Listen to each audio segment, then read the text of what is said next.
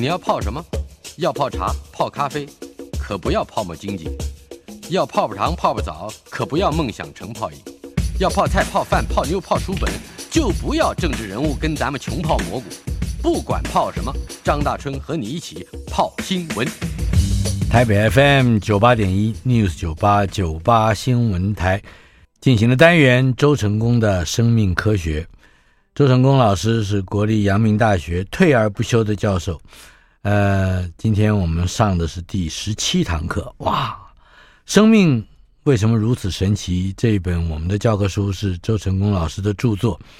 他这本书的副题就是周成功教授的十三堂探索之旅。我们已经探索到第十七堂了。呃，越探索越探索不完。今天特别提醒我们的听友，我们这本书天下文化出版，《生命为什么如此神奇》。在前一堂课里面，我们谈到的话题是收在这本书的第十二堂课课文。我们为什么会老？老化现象背后的分子机制了啊！呃，但是哦，我们分子机还没讲呢。对对，对，我们要讲到的，我们前面先提到的是为什么生命会老化的三个理论。对，呃，但是这三个理论之之外。周老师还为我们补充了一个在课堂上面要给同学们去呃讨论的话题。对对对，嗯，这个话题就是说，大家都知道女生的寿命比比男生长，对，那为什么呢？那很简单的，我们刚刚前面讲了两个可能的这个线索。嗯，第一个就是女生有两个 X 染色体，嗯，男生只有一个啊，是这个叫染色体理论。那第二个呢？我们身体细胞里面所有的粒线体都来自妈妈，对，来自妈妈的细胞，来自卵子，对。那妈妈的粒线体呢？因为粒线体里有 DNA，嗯，所以这个 DNA 呢，可能还是有可能会产生一些基因的突变，嗯啊。那这些基因的突变呢，会让这个粒线体的这个功能呢，会有一些改变，嗯。如果这个功能的改变，特别是针对男性的细胞，男生的细胞。如果会产生不良的影响，而相对来讲，对女生细胞如果没什么影响的话，那这样的一个坏的立腺体在妈妈的细胞里，它可以活得很，妈妈细胞还是可以活得很好。妈，对妈妈不产生坏作用。对，对妈妈不产生坏作用，但是呢，在遗传的过程中间呢，如果他的后代是男生，这个立腺体跑到男生的细胞里去。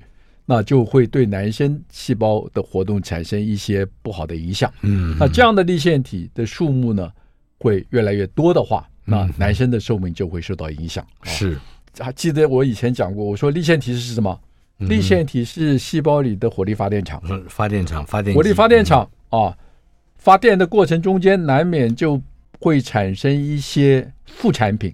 嗯，那最重要的副产品就是氧的自由基。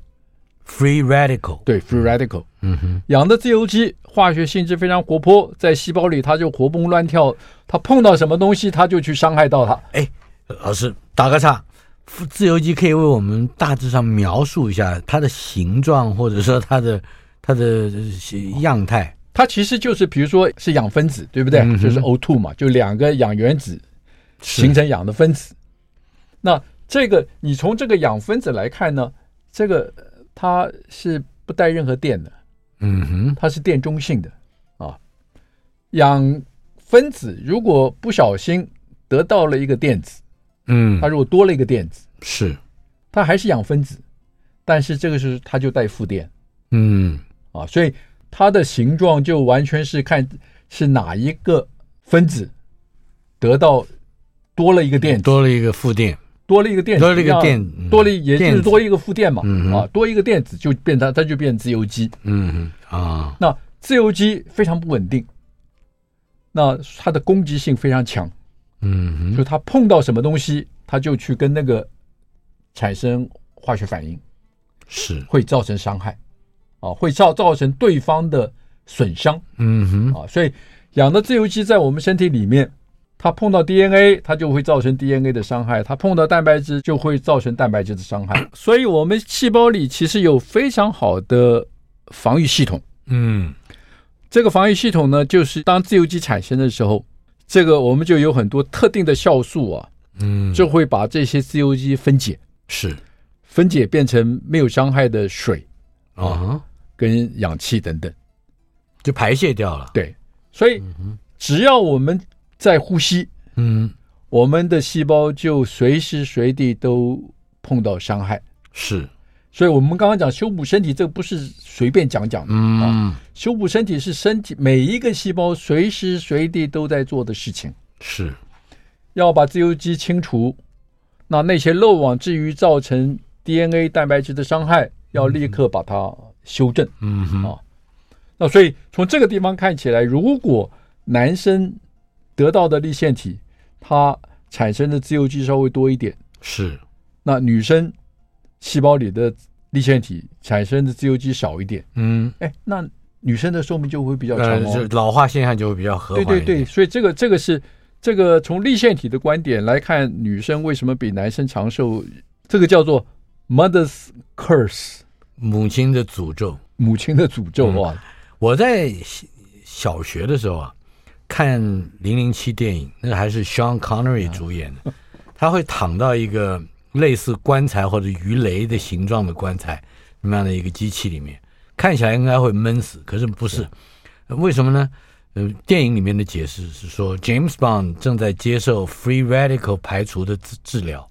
那是真的假的？那个不是，现在其实在这个急诊室中间还是用类似的啊，就是让这个病人的体温下降。嗯，体温下降，你全身的这个新陈代谢就减缓。是，新陈代谢减缓，产生自由基的量就会减少。嗯，然后让身体有机会去修补。所以这个其实是一个蛮重要的一个，在急诊室中间用的一个手段了。是，自由基的确是会对身体产生对对对对对。好，那我们立线体的理论 Mother's Curse 的这个假说，嗯，一直到今天还有非常多的人在研究，是，就想要找出来到底是怎么回事啊？嗯，有没有这样的东西？到底是哪哪一些？立腺体的缺失是对男性的细胞特别敏感，嗯，那这个里面可以延伸出来很多这种想法啊，比如说你男生有了这个得到了功能不好的自由基，会对男生的细胞造成影响，那难道男生的细胞不会做出任何抢救吗？嗯，啊，那所以就有人想说，哎，那说不定男生细胞里面的细胞核里面的基因，嗯。也产生一些对应的修正，嗯，来 compensate，来补偿补偿，来弥补。那所以这个时候就可以引发出很多非常有趣的问题，嗯，就是说在男生的基因里面，是不是有一些非常独特的基因的改变，是女生细胞里看不到的？嗯，啊，所以这个这个都是都是未来的，我我我认为后续的研究，对对对对对。好，第三个理论。第三个理论其实讲起来也非常简单，男生跟女生最大的不同就是我们分泌的荷尔蒙不同。嗯，啊，我们女生是女性荷尔蒙嘛，是这边男生是男性荷尔蒙嘛。嗯。那很简单的说，如果女性荷尔蒙对细胞对身体的活动有保护作用，嗯哼，相反的呢，男性荷尔蒙让男生勇猛，实际上对身体有伤害。嗯。所以，如果男性荷尔蒙造成的结果是让男生的身体有伤害的话，嗯，那男生的寿命不是就会变变变得比较短吗？嗯哼，这个理论听起来很、嗯、很简单，很自然而然，很自然而然嘛。但是能不能证明？嗯，有没有证明？是啊，怎么证明？我最近看到一个一篇文章，我觉得非常有意思哎，嗯，他就是要来证明这一点啊，是。好，我们如果假设啊，假设男性荷尔蒙真的是造成男生寿命比较短的原因的话，嗯，那我们可以想到什么？我们可不可以想到说，哎，这个人如果出生以后呢，没有男性荷尔蒙，这个男生如果出生以后把男性荷尔蒙拿掉，嗯，他寿命会不会延长？哎，他会不会活得比较长？哎，等一下，那这不就是比如说太监？会不会活得比较长？是不是这样？那你怎么晓得太监活得比较长？我没办法证明。哎，这个啊就非常有意思，有人就在韩国，嗯，在韩国的宫廷里面啊，找到一本书，是。一本古书。这本书呢，记载了李朝三百年，嗯，宫廷里所有的，包括什么呢？包括官员，嗯，包括皇帝，是，包括皇族，嗯，包括太监，是，出生、死亡、年龄的记载啊，非常清楚。啊，是，哎，如获至宝，嗯哼，他们就把这本书拿来啊，仔细的把里面的数据做一个整理啊哈，发现什么呢？好，就发现呢，我们先讲啊，太监，嗯。九十几个太监，就三百年里面有九十几个太监啊。嗯哼，平均年龄大概是七十岁。是。那官员呢？朝廷里的官员是大概五十四岁。嗯，很明显的就短啊。是。皇族五十啊啊！皇族不是应该是养尊处优？可是你再猜猜看，皇帝呢？那这 你这么一问，我一定说更年轻了。四十八哦，就是皇帝的寿命最短，皇族其次，日理万机，日理万机，那就非常辛苦。官员再其次，太监的寿命最长，嗯，而且韩国的太监是从小嗯就去世，是啊，所以这个非常符合我们刚刚讲那个荷尔蒙理论，对荷尔蒙理论哦，嗯哼，而且还有一个也很有趣，就是说。他们这九十几个太监哦，嗯，中间大概有四个太监，嗯哼，寿命超过一百岁。哦。百年人瑞，在美国五零年代啊，大概四千人里面，嗯，有一个；是。在日本，大概三千人里面有一个。嗯哼，韩国这个太监九十个人里面有四个，这不得了。这是倍数的，所以我觉得这个、嗯、这个很有说服力的一个数字。对对对对对，所以这个这个很多这个其实从古代的文献中间，其实可以发掘很多这种重要的。没有更细腻的，比如说关于他们吃什么喝什么这些资料啊，就就是一个对他就是因为生卒年，因为就是这么长，在几百年的时间里面啊、做了非常详细的记录。是，我就很好奇，中国有。在中国，这个文献只有皇帝的起居注嘛，对不对？嗯、对那些太监，对那些，我想应该会有这这种资料，说不定故宫里面就 就有啊，只不过没有人想到用这个角度，对对对对，做医学上面的或者是医学史方面的探讨。对对对，我觉得这个这个是这个是非常有趣的一个一个。所以包括荷尔蒙，包括刚才提到的这个粒线体、染色体，染色体这个都现在都。可以拿来重新去探讨，嗯哼，女生的寿命为什么会比较长？是我们呃讲到老化，呃，前面整个的这一包起来的话题是为什么我们会老化？但是还有一个问题也也很重要，就是我们是怎么老化的？How？对，不是 Why 的问题，是 How。所以这也涉及到老化现象背后的，对，就是在我们身体，我们的身体随着年龄，身体里到底发生了什么事情？是，而这个事情导致我们身体慢慢趋向于老化。嗯哼，呃，分子机制是怎么个说法？我们怎么去理解老化的分子机制呢？现在有好几个理论啊，现在大家常常听到的一个。他常常听到是两个理论了，嗯，一个就是我们刚刚其实讲了一个是自由基，是。啊，自由基的累积，就是细胞里面的氧化，对压力，我们吃呼吸，嗯，我们吃食物，食物分子在我们的身体里面分解消化，那产生能量的过程中间，嗯哼，实际上就持续不断的会产生一些副产品，是。就是自由基，嗯，特别是氧的自由基，所以我们俗称这个氧的自由基对身体来讲是一个一种压力了，所以叫氧化压力，嗯、是。啊，氧化压力，因为它不断的伤害到身体，所以身身体不断的修补，那你修补的能力稍微差一点，嗯，它就会有损伤，嗯，那这个损伤会随着年龄而慢慢慢慢累积，是。啊，累积到一个不可回复的程度的时候，我们说哦，这个人就老了，最后呢，趋向于死亡，啊，所以这个是从自由基的观点，嗯，来看老化的产生。是。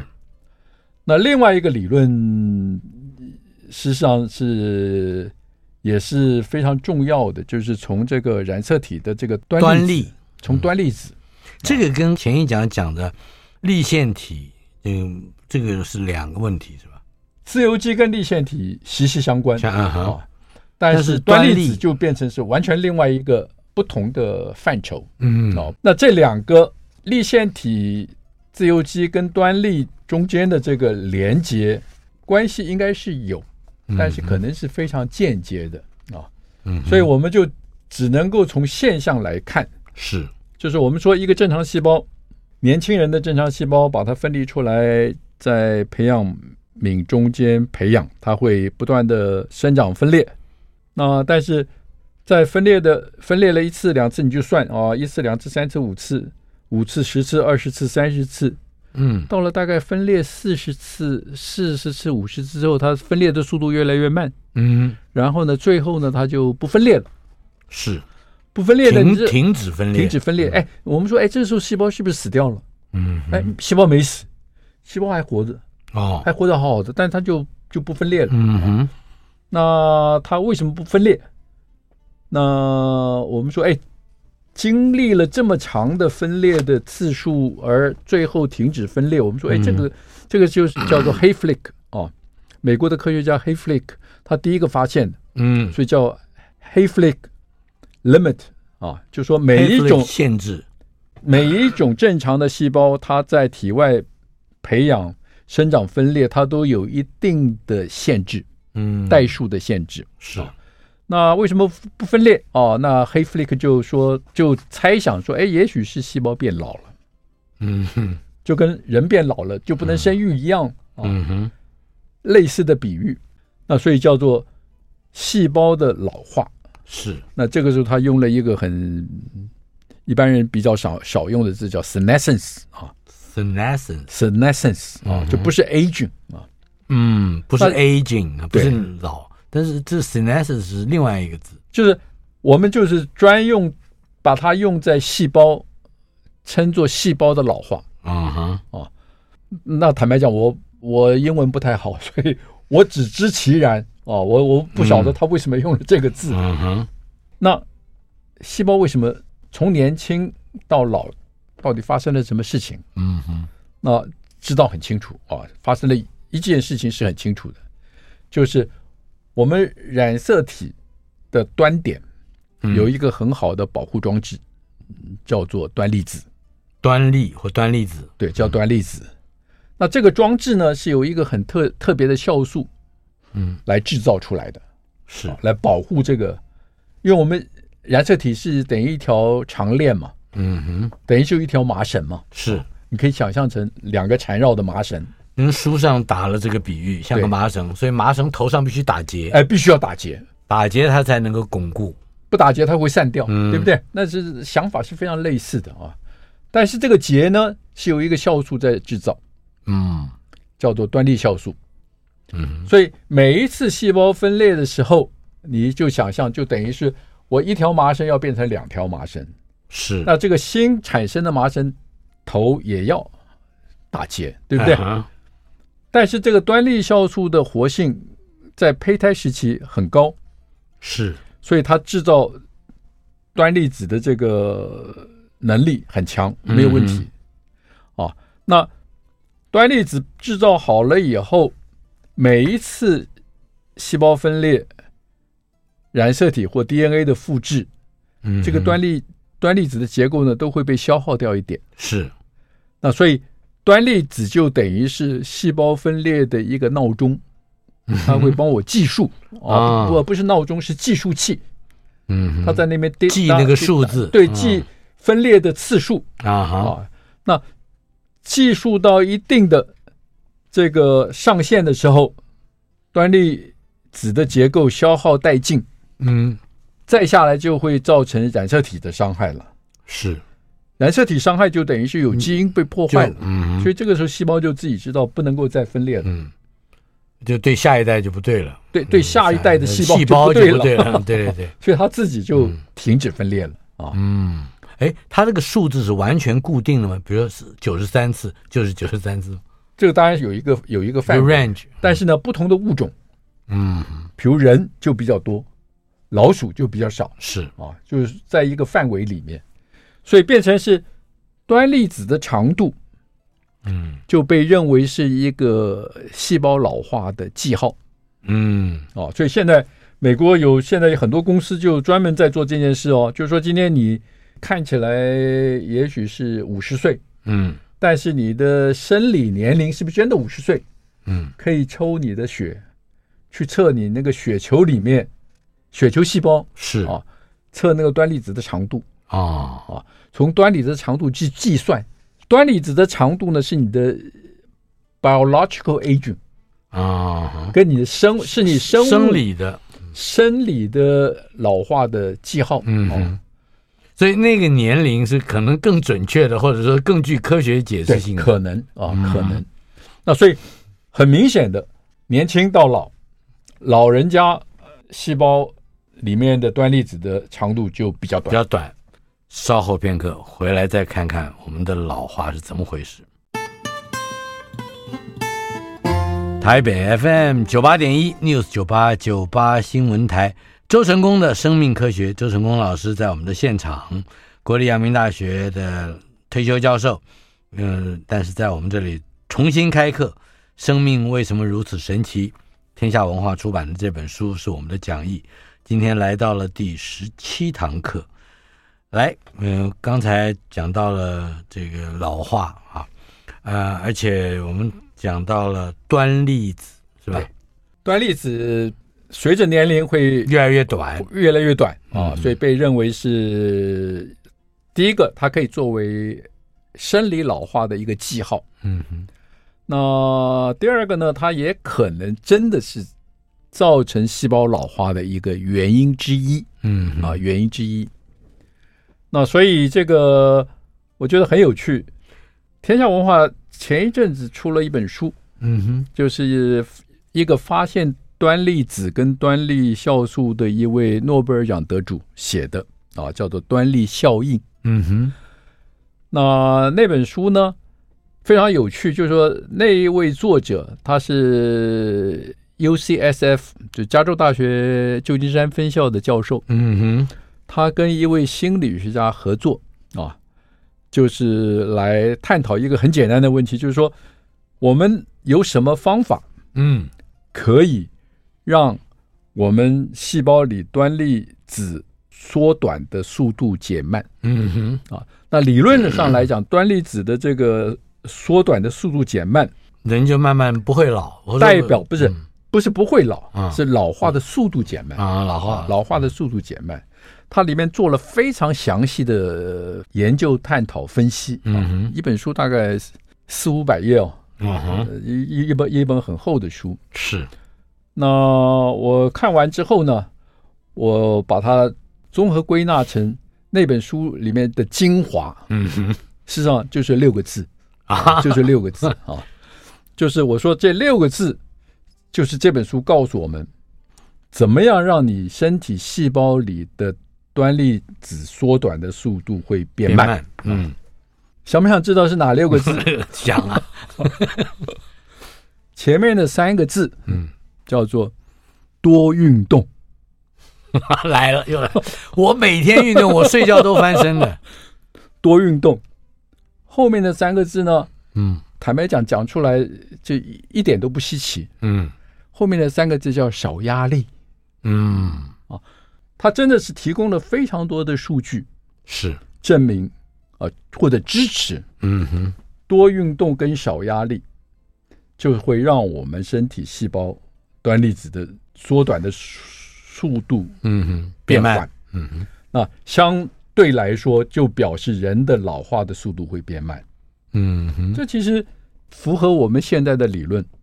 那么我有一个小小的想法，可能不见得是从正面理解。在一百年前或者是一百多年以前，我们不要放太远。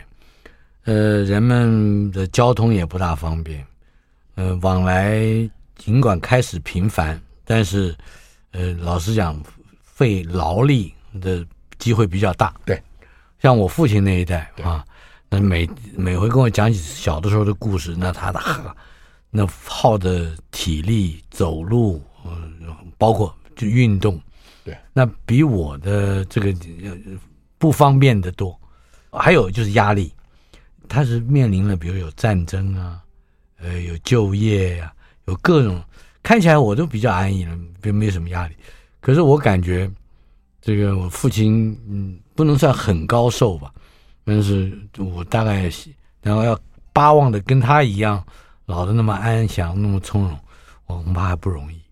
这个其实我觉得道理其实很简单啊，嗯，我们上一辈的。活动量其实都非常非常的大，嗯嗯，哦，所以那个运动是绝对没有问题的。是，那你说生活压力，表面上看起来，我们上一代我们的父母，嗯，他们的生活压力好像是比我们大很多，是，但是你从另一方面来看呢，我们现在很多的我们这一代或者我们甚至我们下一代，嗯，所面临到这个生活压力呢。其实很多是自己内在脑子里面想出来的，内在的。那我们上一代其实还是非常相当的传统。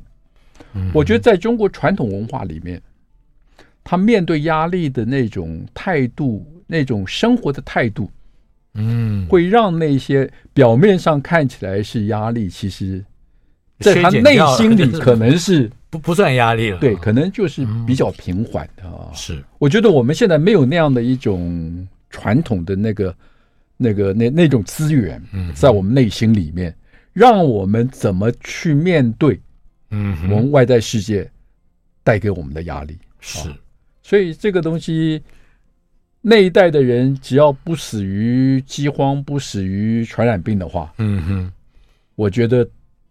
基本上都高寿，嗯。啊，都高寿了。是，特别比如说，我父亲是军人，嗯哼。哦，奔波，他高中毕业，在宁波高中毕业，从宁波考军校啊，考到中央军校，中央军校在哪里呢？在西安。嗯，从宁波走路中国。走路走走三个月走到西安去念书。嗯，那念了六个月之后说毕业了。嗯哼，分发到重庆。又是走路到 重庆，然后呢，到了重庆以后呢，再分发到贵州，嗯，啊，就一路这样子，最后到台湾，整个中国跑了一片，是，所以身体相对来讲，我觉得他们的身体真的是比较好，结棍的，这叫结棍。哈。好，我们回到我们的课堂上来看，呃，细胞分裂不断的分裂，到最后会停止分裂。呃，这这个过程里面启动了老化的城市。对，我就想要知道，那个细胞停止分裂的时候还没有死，但是它启动老化程式之后，细胞慢慢就要死了。那这个中间细胞干嘛呢？我们可以这样讲，就是说，当端粒子短到一个程度的时候，哎，那会有一个警告的讯号，嗯，会告诉细胞。啊、哦，我现在太短了，嗯哼，你不能再分裂了，所以这个时候呢，细胞就会启动一个老化的 program，嗯哼，啊，坦白讲，一直到今天，我们对这个细胞究竟是怎么启动，嗯，这个 program 详细的内容，我们其实是还搞不清楚的，还搞不清楚，我们只晓得这个细胞处在一个什么样的状态，啊，第一个它就不分裂了。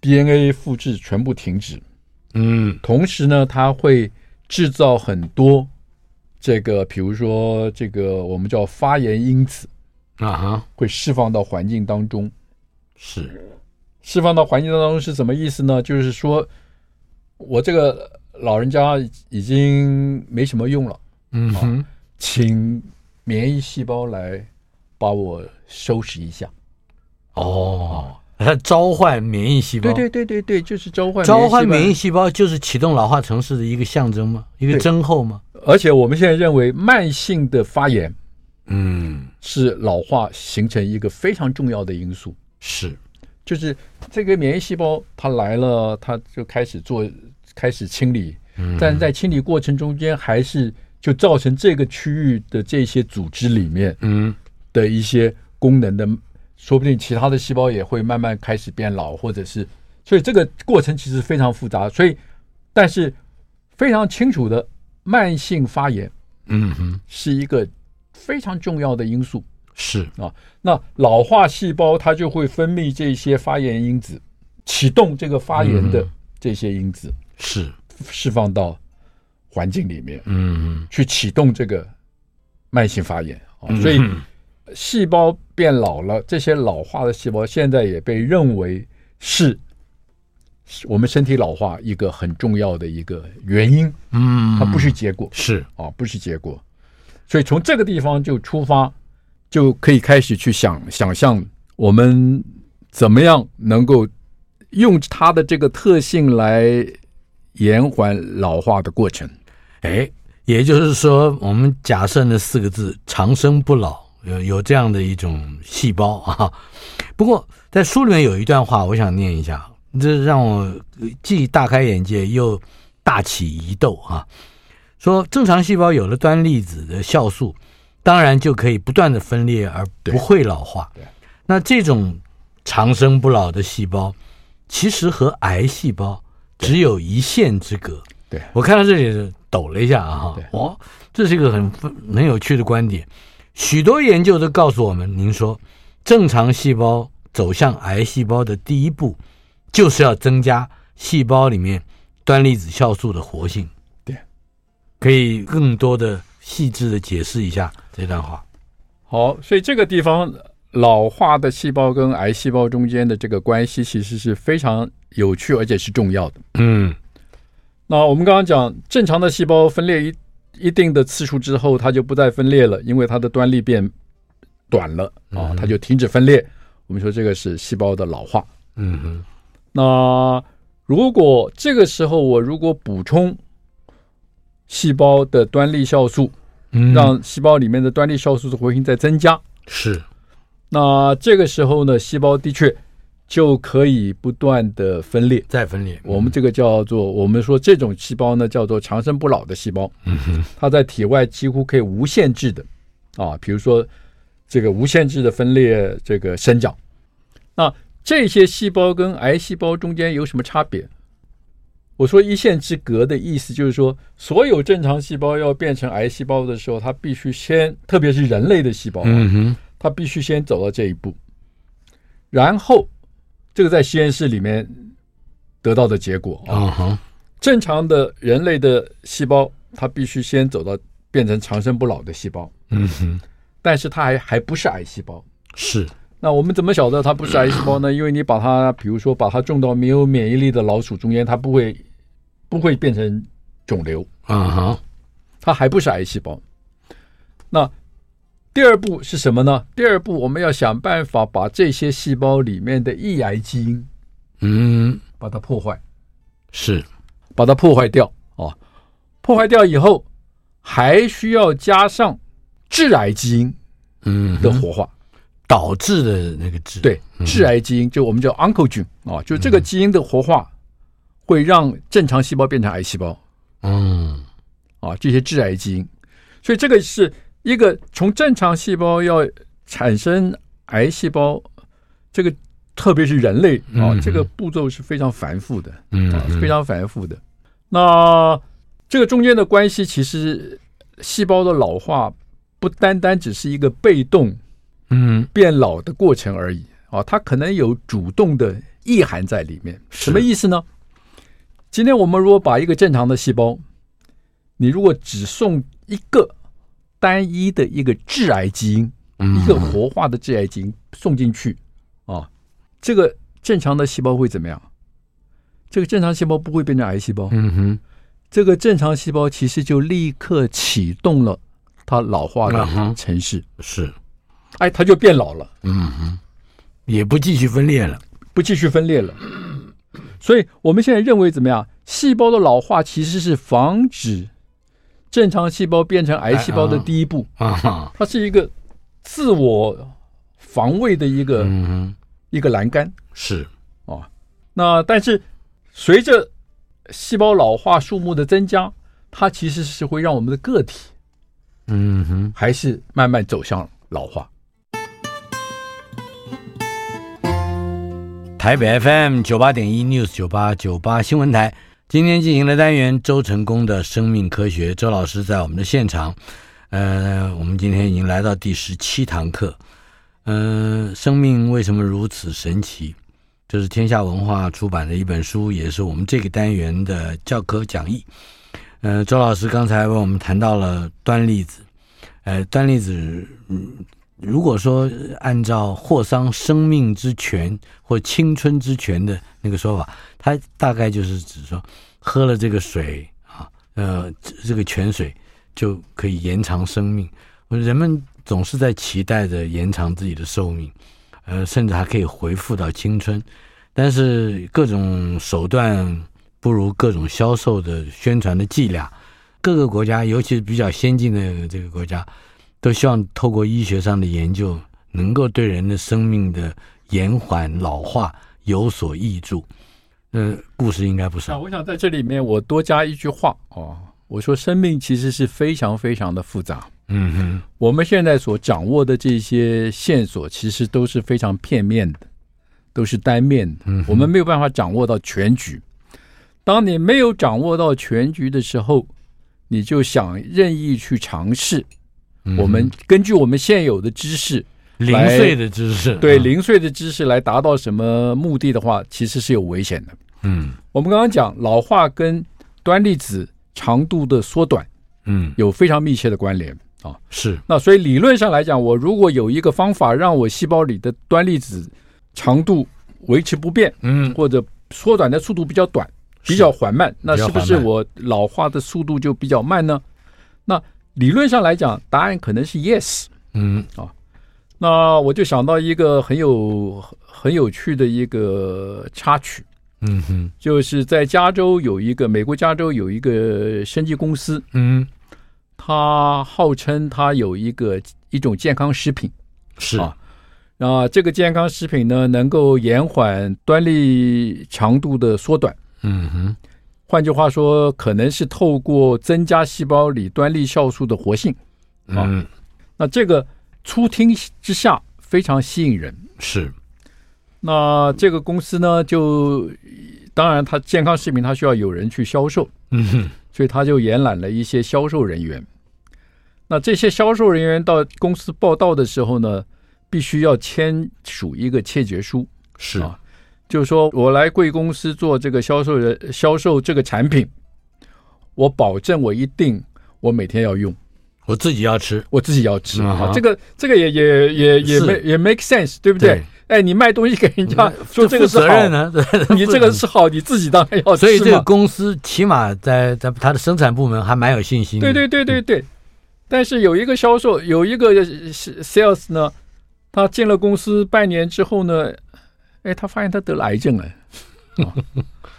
要命了。他吃了这个健康食品半年，他说他也签了切结书。对对对，他就结果就一状告到法院。嗯啊，那你知道美国这个法院的这个判决通常会拖延很久。是，所以我一直在等这个判决，法院到底怎么判？嗯，还没有还没有结果，现在至少我我现在还没找到那个结果。好，所以简单的就是说。这样的一种尝试，其实是有它的危险性，嗯，有有它的危险性，哎，是要非常小心。嗯嗯，呃，当然，这个造成细胞老化的因素，嗯，你刚才嗯提到一点很重要，就我们目前拥有的知识都还是片段，对，啊，彼此还不真的不能够完全整合起来。这种零零碎的知识里面的其中一个片段，我们先前曾经提到氧化压力。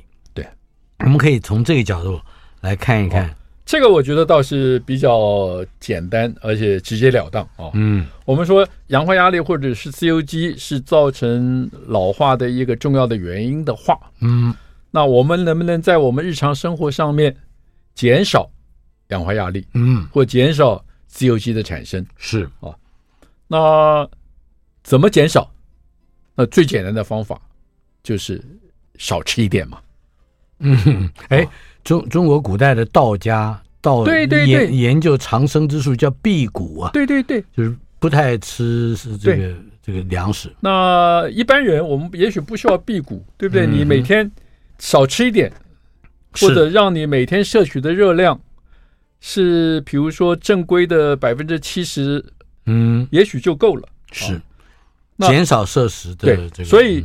热量限制，这个叫热量限制。嗯哼，热量限制到目前为止，在所有的动物实验里面，啊，除了这个灵长类，比如说非常寿命非常长的，像猴子啊、黑猩猩这种小动物，到线虫到酵母菌无往不利，给它热量限制，就是限制它的食物摄取，寿命都会延长。有一个实验是果蝇，是吧？哎，果果蝇的实验其实非常有趣，就是说我们要问一件事情啊，就是说你今天听了我的这个说法以后，那难免你会产生一个疑问啊，就是说我过去都大鱼大肉吃的很多啊，我从今天开始热量限制，来得及来不及？嗯哼，啊，是，那这个每个人都会这样问。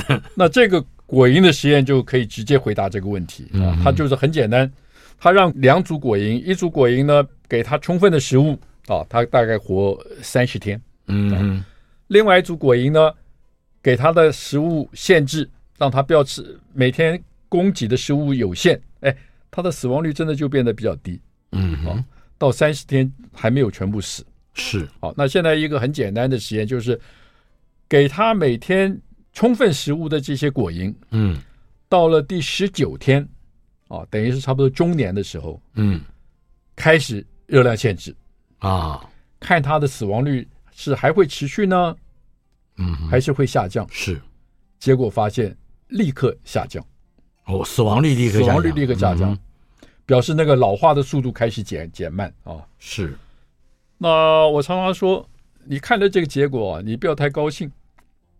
因为你要你要看继续，他们继续做了一个什么结果啊？继续做了一个什么实验啊？是，他们后续接下来的实验呢，就是让这个死亡率很低的果蝇，嗯，也是到第十九天中年之后，哎，开始给它充分的食物啊，死亡率立刻上升。是，所以热量限制的确能够让老化的速度减慢，死亡率下降。是，但是呢？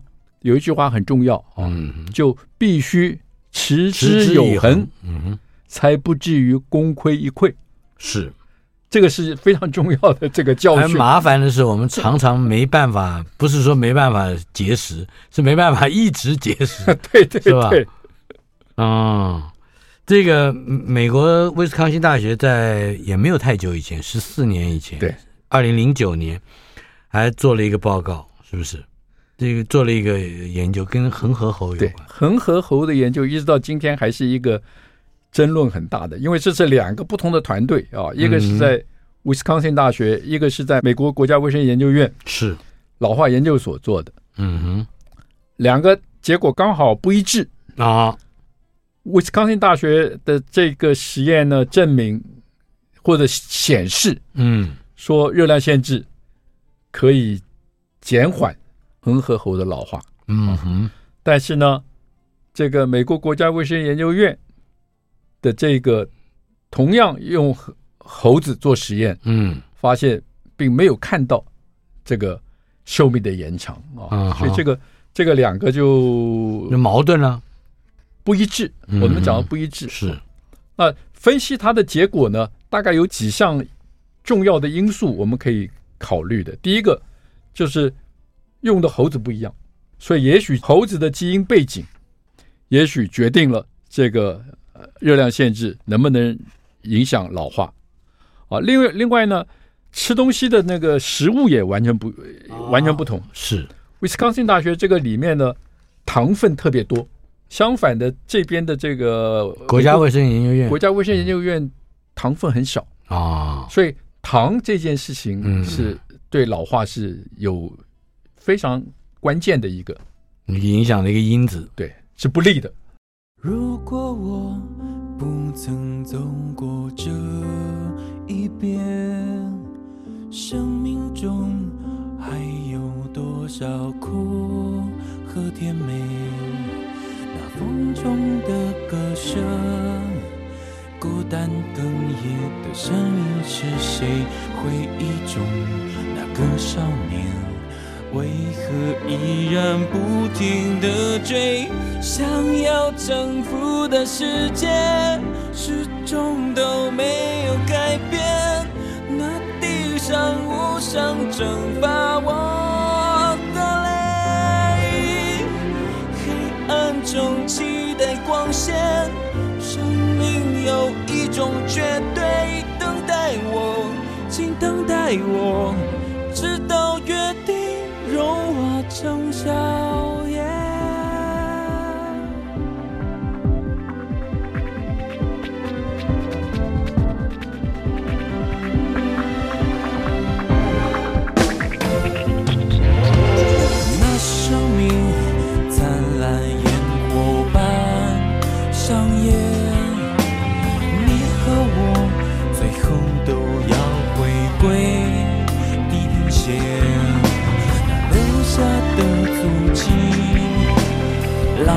从走回忆还爱先靠近我，再拥抱我，请不要让我的心冷却。